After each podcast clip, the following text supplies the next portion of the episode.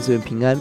今天我们一起思想诗篇第三十二篇，这是一篇有名的认罪诗，让我们深度认识罪恶和罪恶所要付出的代价。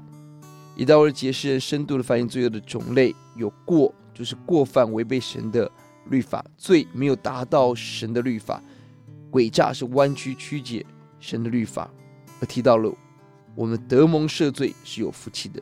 三到四节提到了犯罪的所付出的代价。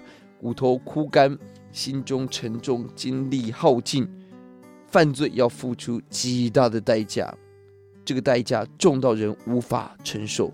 第五节，大卫真是在神面前认罪，清楚陈明，不隐瞒，得着主的赦罪。六到七节，得着喜乐，这喜乐是在彻底认罪之后才有的喜乐。第六节是要节，为此虔诚人当趁你可寻找的时候。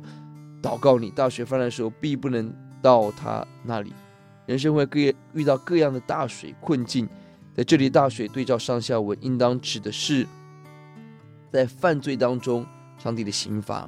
我们要把握机会悔改，把握机会抓住神，认识神，并在神面前真实认罪悔改。这样的人可以得到神给我们的藏身处，使我们脱离苦难，得着得救乐歌四面围绕的恩典。领导我们八到九节，人生而认罪后，上帝乐意启示、教导、训诫我们，要求我们要顺服，不要像无知的罗马，一定要用轡头勒住，否则不能顺服。求主帮助我们积极顺服，不在苦难当中才顺服神。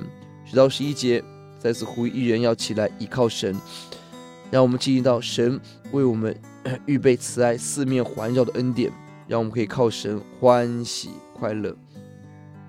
大卫从个人得赦罪的经验中起来鼓励所有人要起来寻求神，靠神欢呼喜乐。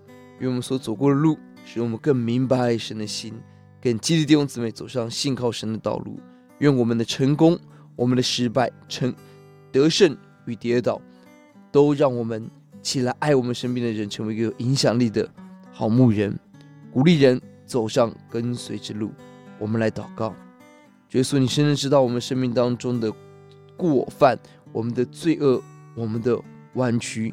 你深深认识我们生命当中那个最彻底的、最深刻的罪恶。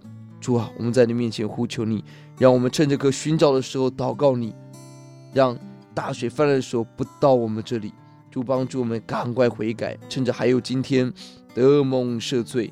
我主啊，让我们的跌倒交在主的手中，能够成为。